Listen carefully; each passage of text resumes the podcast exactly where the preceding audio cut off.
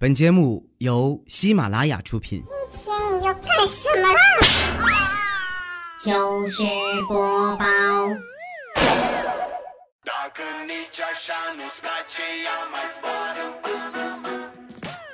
，Hello，大家好，这里是喜马拉雅糗事播报，周三特别早，我是更新完全没规律，累到只剩一口气的哈利波特大家亲，谢谢。哎呀，上周日实在是约我的人太多了啊，所以咱们今天把节目补上啊。我希望你们都把今天当礼拜天过，好不好？哎，反正就自己安慰自己呗。最近啊，好多朋友都被我的更新频率吓着了，问我是不是懒癌治好了？其实也不是啊，主要是快过年了，最后这俩月的收入啊，决定着你回家过年的生活品质。所以还是努力挣扎一下吧。我真的很需要有一个人哈、在我身边督促我，就是那种天天啊带着我赚钱，张嘴闭嘴就是工作，约我出去啊都是谈客户，看我不努力啊，反手就啪给我一巴掌，然后引领我走向人生巅峰的人。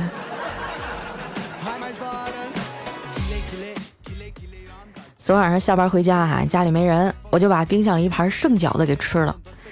也不知道那饺子放几天了，吃完我就开始闹肚子，一个小时啊跑了五六趟厕所，到后来啊我干脆就蹲里面不出来了。你们知道拉肚子的最高境界是什么吗？就是吃完止泻胶囊啊，连十分钟都没到就给拉出来了，而且啊胶囊的皮儿都没破。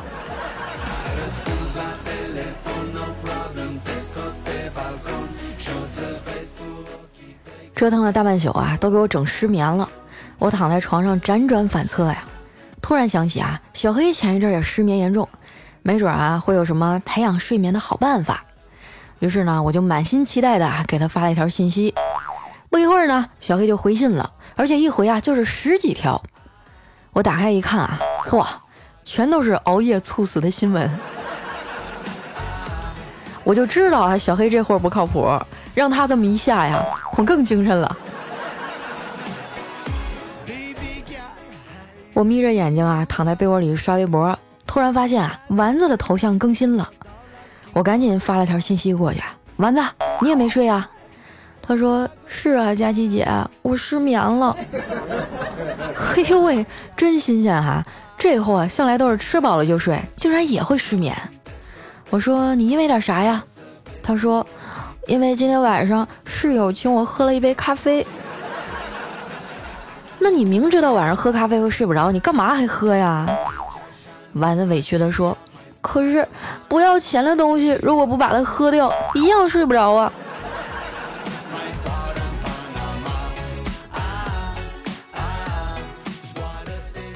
第二天早上啊，闹钟响了八遍我才起床。踏拉着拖鞋啊，去厨房吃早饭。刚坐下，我爸就生气地问我：“昨晚上你上完厕所是不是没关灯啊？”我打了个哈欠啊，不以为然地说：“爸，那个小灯泡开一宿电费也就几毛钱，你那么在意干嘛？”我爸严肃地说：“这不是钱的问题，节约是一种美德。”这时啊，我妈凑到我耳边小声地说：“你爸昨晚起床上厕所，以为里面有人。”憋着尿啊，在外面等了二十分钟。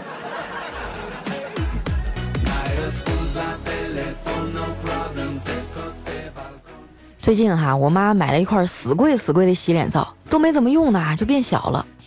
在饭桌上啊，问起怎么回事，才知道啊，是我爸拿来洗澡了。眼瞅着老太太就要发飙啊，我爸赶紧夹了一块肉放进她碗里，说：“哎呀妈呀，亲爱的，你怎么连生气都这么美呀？” 在一旁看戏的我简直目瞪口呆呀！撒狗粮什么的啊，在我们家就是日常，我隔三差五的就得被他俩虐一顿。而且啊、他们俩出去玩从来不带我，小时候啊都是爷爷奶奶每天接我放学回家。记得有一次哈、爷爷奶奶有事儿耽误了，没有按时来，我就一个人啊在幼儿园的铁门里眼巴巴的往外看。这时呢，我突然看见我爸妈啊手牵着手从幼儿园的门口经过，当时把我高兴坏了，兴奋地抓着栏杆啊冲他们招手。然后呢，我妈停下来啊，对我爸说：“哎，老公，你看那孩子多像咱闺女啊。”我爸说：“别瞎看了，赶紧走吧，去晚了溜冰场就关门了。”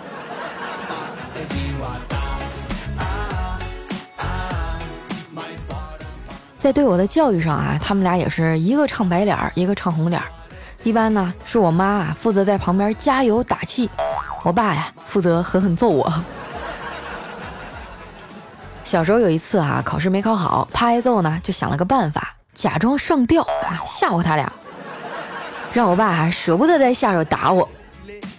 想好以后呢，我先是回了家，找了一根绳子啊，绑在风扇上，就是那种老式的哈，固定在天花板上的吊扇，你们应该都见过哈。再然后呢，找了一个板凳站在上面，把脖子呀放进那绳子系出来的那个圈里。我心里盘算好了，等我爸一回来啊，我就踹凳子。等了半天啊，我爸终于回来了。当时是夏天哈，天比较热。他还没进客厅呢，就伸手进来，先把风扇打开了。我瞬间觉得脖子一紧，眼前一黑啊，然后像个陀螺一样在空中旋转。后来的过程呢，我已经记不太清了啊，就记得睁开眼啊，看见我妈鼻涕一把泪一把的，然后和我爸联手啊，又把我揍了一顿。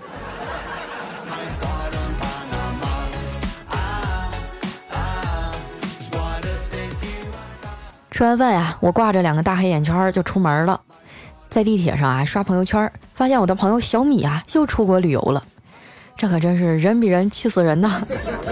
我们在加班熬夜赶绩效啊，人家在游山玩水晒照片儿。我怀着酸溜溜的心情哈，在他的朋友圈下面留言：小米又出去玩了，这一大早的，我朋友圈都被你刷屏了。小米还回复说：我也不想刷屏啊。可是网上说了，请假三天及以上出去旅行的，一定要晒照片儿，不然啊，就会有人在背后说你去做无痛人流了。每次哈看到别人出去玩，而我的手头又有一堆活没干完的时候啊，我都安慰我自己，别看那些人哈，人前一副有猫有狗、人生赢家的样子，其实他们背地里还有车有房有存款，想出去旅游就旅游呢。哎呀，想到这儿我就更想哭了。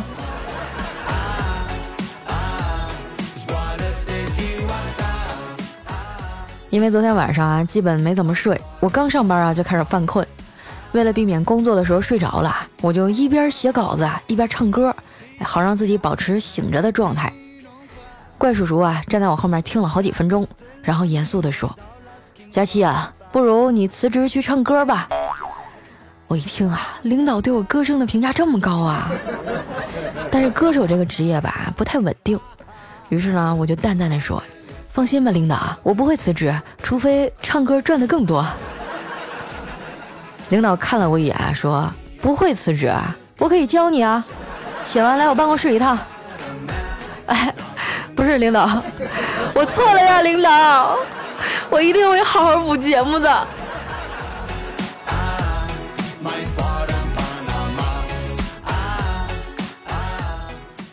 连夜的疲惫啊，加上我又唱了一上午歌，嗓子都哑了。丸子看我说话都费劲的样啊，心疼的说：“姐，我带你去吃点好吃的补补吧。”趁着午休啊，丸子呢就带我去了附近的饭店，点了一锅麻辣牛蛙。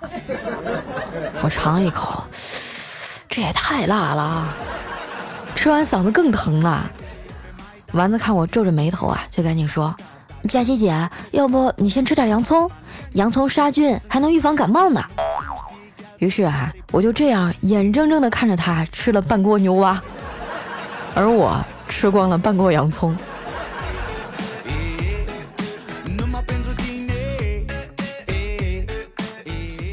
吃完饭啊，我们在楼下的小卖部碰见小黑了。你们知道什么叫乐观吗？就是像小黑这样，兜里只剩三块钱买包方便面的时候，还得纠结一会儿啊，要选哪个口味儿。我同情的说：“黑哥啊，这才发完工资半个月，你咋又穷成这样了？”小黑说：“追姑娘呗。”嗨，我前些日子啊看上一姑娘，可是她老是对我爱答不理的。我寻思啊，那我就用迂回战术吧，先和她爹打好关系，把未来的老丈人搞定了。然后啊，我就天天请他爸吃饭、喝酒、钓鱼、下棋，那老头子可喜欢我了。我就八卦的问：“然后呢？结果咋样啊？”小黑啊叹了口气说：“结果呀，就是他爹非要跟我拜把子当亲兄弟儿。现在那姑娘管我叫叔。”小黑为了脱单也是挺拼的哈。像我们这些爹妈不经常在身边的还好一些，未来就惨了，跟他爸妈住一块儿哈，基本上天天催啊。有朋友说不知道未来是谁哈？未来我爸你都不知道啊？就是副业是卖毛裤的那个，我们糗百节目组里啊最有女人味的男人。前两天回家哈，刚进门，他妈就迎上来说：“儿子，你二叔他们单位啊新来一美女，学历高，人也懂事儿。”未来啊就不耐烦的看了他妈一眼，没说话。老太太接着说：“呃，不喜欢呀。”你爸原来那同事啊，你张大爷还记得吗？他家闺女漂亮啊，大学刚毕业，工作也挺好。未来依旧沉默，还是不喜欢呀？哦，对我前两天啊见着初中同学了，他闺女也没对象呢。未来终于忍不住了，气呼呼地说：“妈，你别费劲了，这些女的我根本就不喜欢。”他妈愣了一下，说：“呃，那……”那咱们邻居张大妈家的小儿子不错呀，又高又帅，还有责任心。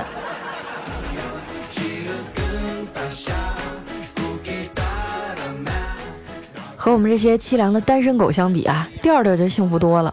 老婆贤惠漂亮，丈母娘啊也通情达理，唯一的烦恼啊就是结婚好几年了都没有孩子。有一回啊，我路过调调的办公桌，发现他在抽烟，旁边的烟灰缸里啊烟头都堆满了。我说调啊，你少抽点儿，抽烟对身体不好。调调啊，抖了抖手里的烟灰，说：“哎，咱们这种脑力活啊，不抽烟根本干不下去。”我说：“那你也不能这么抽啊，抽烟影响声誉。”调调一脸震惊地说：“真的呀？那我可得赶紧戒了要孩子的念头啊。”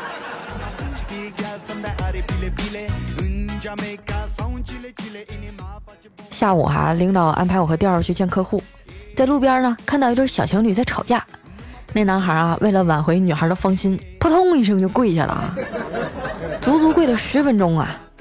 调调在旁边啊看的都来气了，呸，真他妈怂，一点骨气都没有。当年啊我和你嫂子吵架的时候老刚烈了，我我足足跪了一个通宵呢。我忍不住笑了啊，我说。嫂子这两天还没回来呀？你也不说打电话关心一下。调调说：“你懂什么呀？这叫小别胜新婚。”我就懵逼的说：“啥意思呀？”小别胜新婚啊，指的就是老婆回娘家不在身边，这倒是比新婚的时候还快乐呀。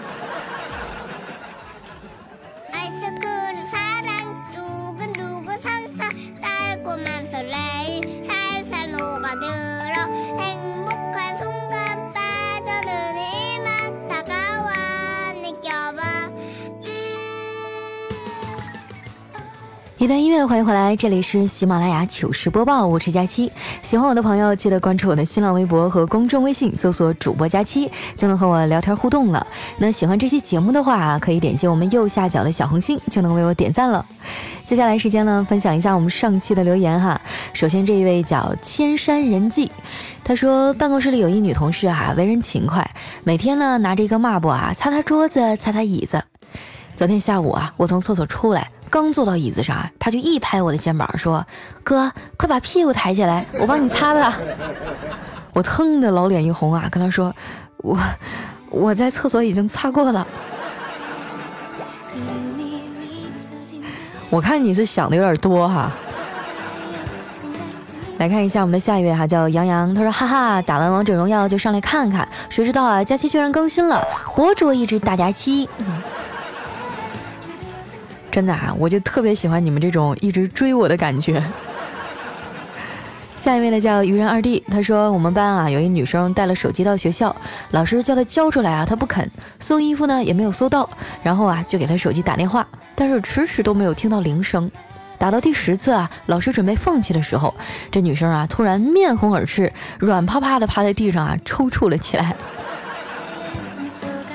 哦，我知道她藏在哪儿了。这个问题太贱了，知道答案的朋友可以留在我们下方啊。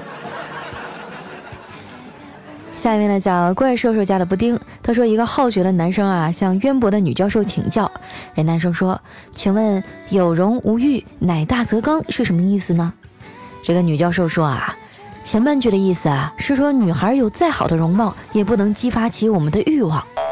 没等这女教授说完啊，这男生就红着脸说：“哎，谢谢教授，后半句我知道了。你知道什么呀？后半句叫乃大则刚。”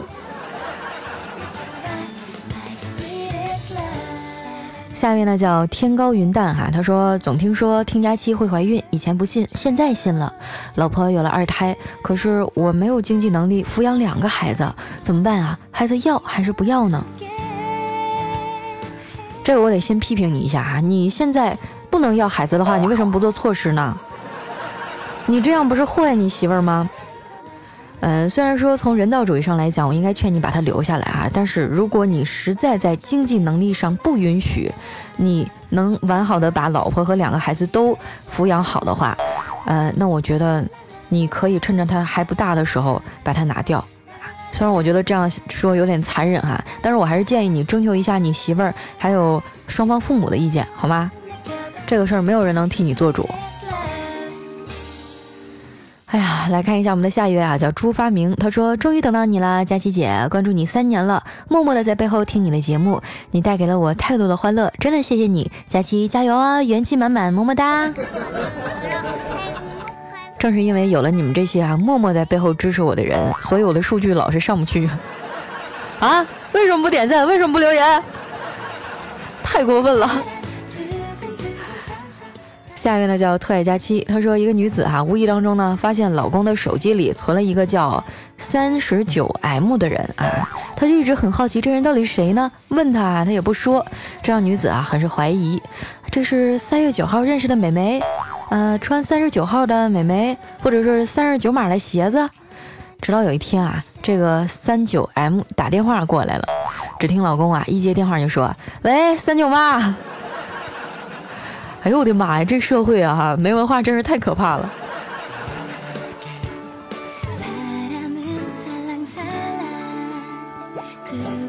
下一位朋友呢叫君无戏宴哈，他说佳期如梦说的真对，更新啊就没有频率，沙发更是难抢。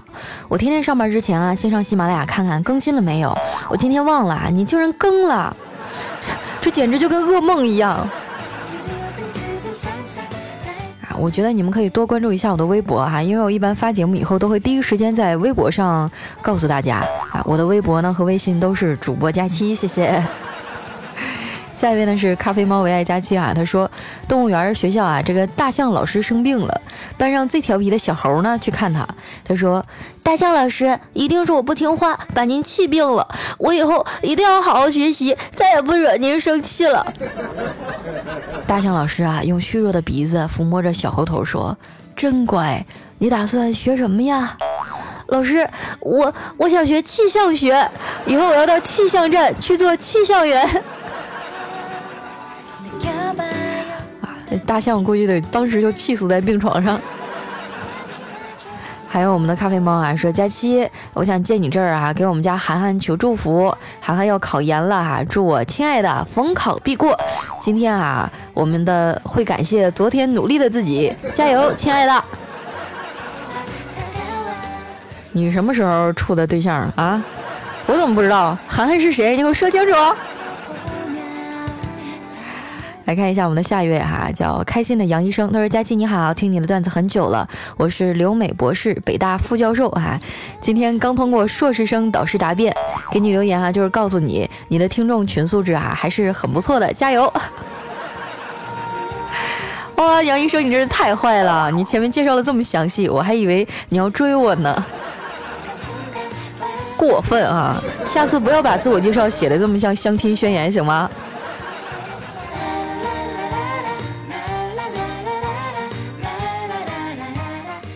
下一位呢叫马威艾文丽，他说：“佳琪你好啊，听你节目三年多了，这三年啊，我的工作感情都不太顺利。如今呢，有了最爱的人陪在我身边，真希望他会永远这么陪着我。在我的带领下啊，他现在也开始听你节目了，真的希望他每天都会开心。哎呀，我真羡慕你们这些人啊，处个对象还能给他介绍节目听，把他哄高兴。你看我，我每天都在做节目哄你们睡觉，哄你们开心。”都没有人哄我的。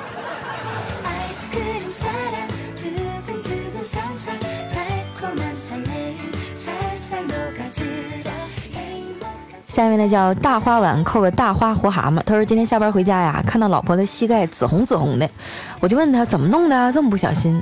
他告诉我啊，是被一个推车撞着了。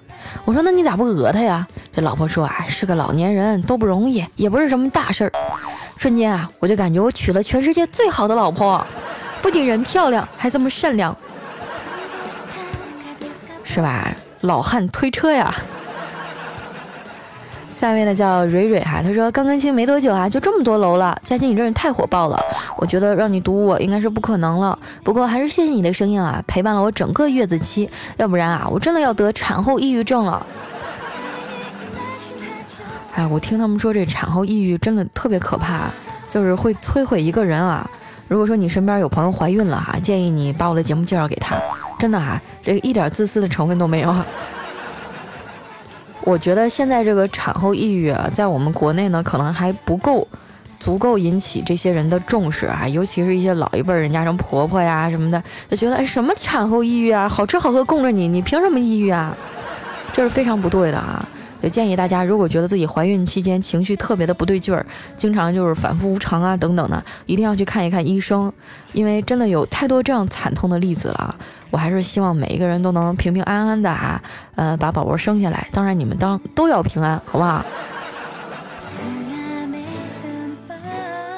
来看一下我们的下一位哈，叫杜纪时爱哈，他说，呃，我是彩彩忠实的听众几年了啊。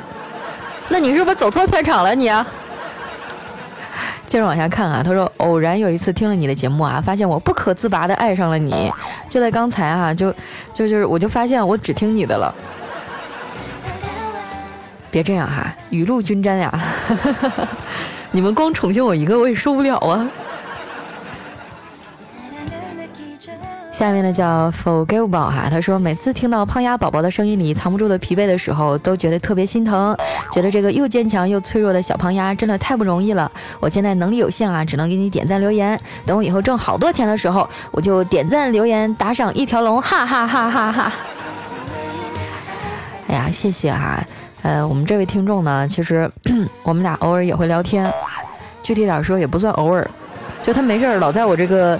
微信里面啊，跟我一留就留一堆留言，就是一些关心我的话。其实呢，经常会有一些听众啊这样关心我，但是因为真的是太多了，所以我没有办法一条一条一条的回复过去。但是我真的有看到，特别感谢，在这个世界上有这么多人啊，除了我爸妈以外，还这么关心我，谢谢你们哈。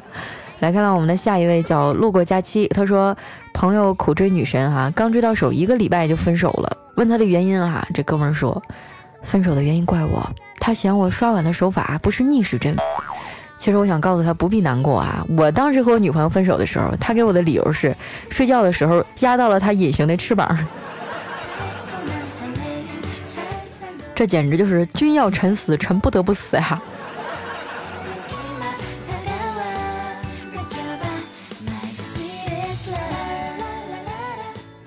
下面呢叫怪兽兽家的果冻，他说今天啊，我骑着自行车去超市，由于懒啊，所以就没有上锁。我从超市出来以后啊，看到一猥琐大叔开着摩托车来，想偷我的自行车。他一看到我来了啊，扔下摩托车抢了我的自行车，留下我和那一辆钥匙还插在那儿的摩托车在风中凌乱。你这可以啊，是吧？这个这赚了，小鸟换大炮啊！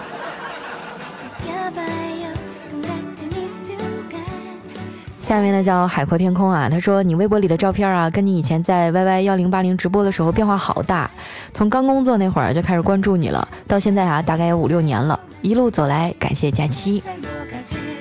哇，居然还有从幺零八零跟着我的朋友哇，这真的是五年有没有？差不多。那个时候我还是 YY 上了一个小小的电台主播，啊，那个时候，呃，电台主播还是有饭吃的，不像现在啊，你要不会喊两个麦，你都不好意思开直播。下面呢叫爱康康，他说我去看你一直播的直播回放了，一看才知道胖丫真是越来越耐看了。你啥时候还直播呢？希望你以后的楼啊能越走越高。啊，对了，刚才听你之前的节目啊，说你要走不做节目，心里真的不好受。还好你现在留下来了，绝对是最棒的你。对啊，那一段时间情绪确实非常不好，但是现在我已经摆脱阴影了哈。现在我已经像一个这个全力发动的小马达，在积极的突突突突补节目。下面呢叫相管啊，他说：“说实话，喜马拉雅听了那么多啊，就只喜欢你和杨派的啊，基本上就是每期更新啊一定要听的节目。喜欢杨派的声音啊，喜欢你的样子和声音，喜欢你的笑，喜欢你的三十六 D，还有呜。”啊，我真的觉得派哥人蛮好的，对，今年过年回家一定要找他喝顿酒。你们有什么话需要我帮他带的吗？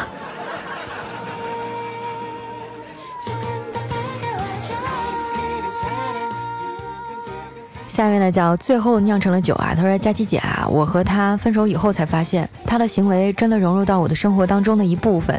就比如说听你的节目，我知道他也在听你的节目，只不过是在另一个城市听。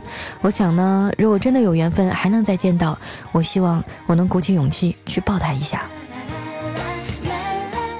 你咋回事？你俩都分手了，你还抱啥呀？是不是？我曾经不止一次的说过，一个合格的前任就要像死了一样。是吧？好姑娘这么多，你为什么非扯着一个不放呢？你多把机会留给其他的人啊，是吧？比如说我，嗯，我都陪了你们这么久了。好了，那今天的节目就先到这儿了哈，依然是喜马拉雅糗事播报。喜欢的朋友记得关注我的新浪微博和公众微信，搜索主播佳期。同时呢，也欢迎大家去光临我的淘宝小店哈。嗯，我的淘宝 ID 呢是四幺五六四七零，或者直接搜索佳期未晚，就能找到我了哈。那今天咱们的节目就先到这儿了，我们下期再见，拜拜。